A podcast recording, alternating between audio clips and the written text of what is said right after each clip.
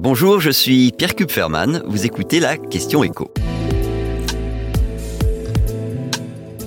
Inflation, pourquoi le choix de l'enseigne où l'on fait ses courses devient-il crucial? Du côté de l'inflation, la calmie de septembre, euh, elle est oubliée parce que ce mois-ci, la hausse des prix est repartie de plus belle. L'INSEE estime que sur un an, l'inflation atteint désormais 6,2%. La hausse des prix est particulièrement forte pour les produits alimentaires et en particulier pour les produits frais, fruits, légumes, poissons, qui en moyenne coûtent quasiment 17% de plus qu'il y a un an. Et en fait, plus que jamais, les consommateurs ont intérêt aujourd'hui à comparer les prix parce que d'un supermarché à l'autre, les différences ont carrément explosé. Il y a un an, entre les deux enseignes les moins chères et les plus chères, vous aviez une différence de l'ordre de 18%. Aujourd'hui, c'est quasiment 26%. Ça veut dire quoi ça? Ça veut dire que sur une liste de courses identiques, avec les mêmes produits. Ce que vous payez 50 euros dans le supermarché ou le drive le plus abordable, ça va vous coûter 63 euros dans les plus chers. Et là, on parle que des produits des marques nationales, hein, parce que on ne peut pas vraiment comparer les marques distributeurs ou les marques premier prix, qui sont par définition propres à chaque enseigne. On va prendre des exemples. Hein.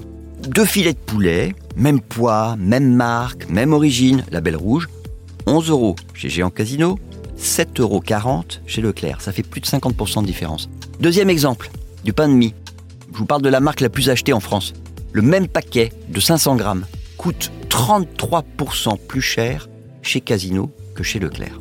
Alors comment on explique de telles différences? Ben, Casino n'est pas dans une très bonne situation financière et donc ses supermarchés, ses drives ne sont pas en mesure de s'aligner sur les prix des concurrents qui, eux, cherchent à réduire le plus possible leurs marges.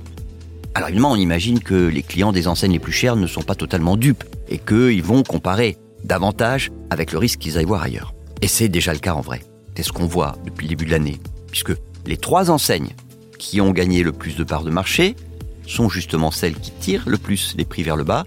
Je vous les cite Aldi, Lidl, Leclerc. Et les trois qui peinent le plus, bah, ce sont celles du groupe Casino, mais aussi de Auchan et Cora. Vous venez d'écouter la question écho, le podcast quotidien pour répondre à toutes les questions que vous vous posez sur l'actualité économique. Abonnez-vous sur votre plateforme d'écoute préférée. N'hésitez pas non plus à nous laisser une note et un commentaire. À bientôt!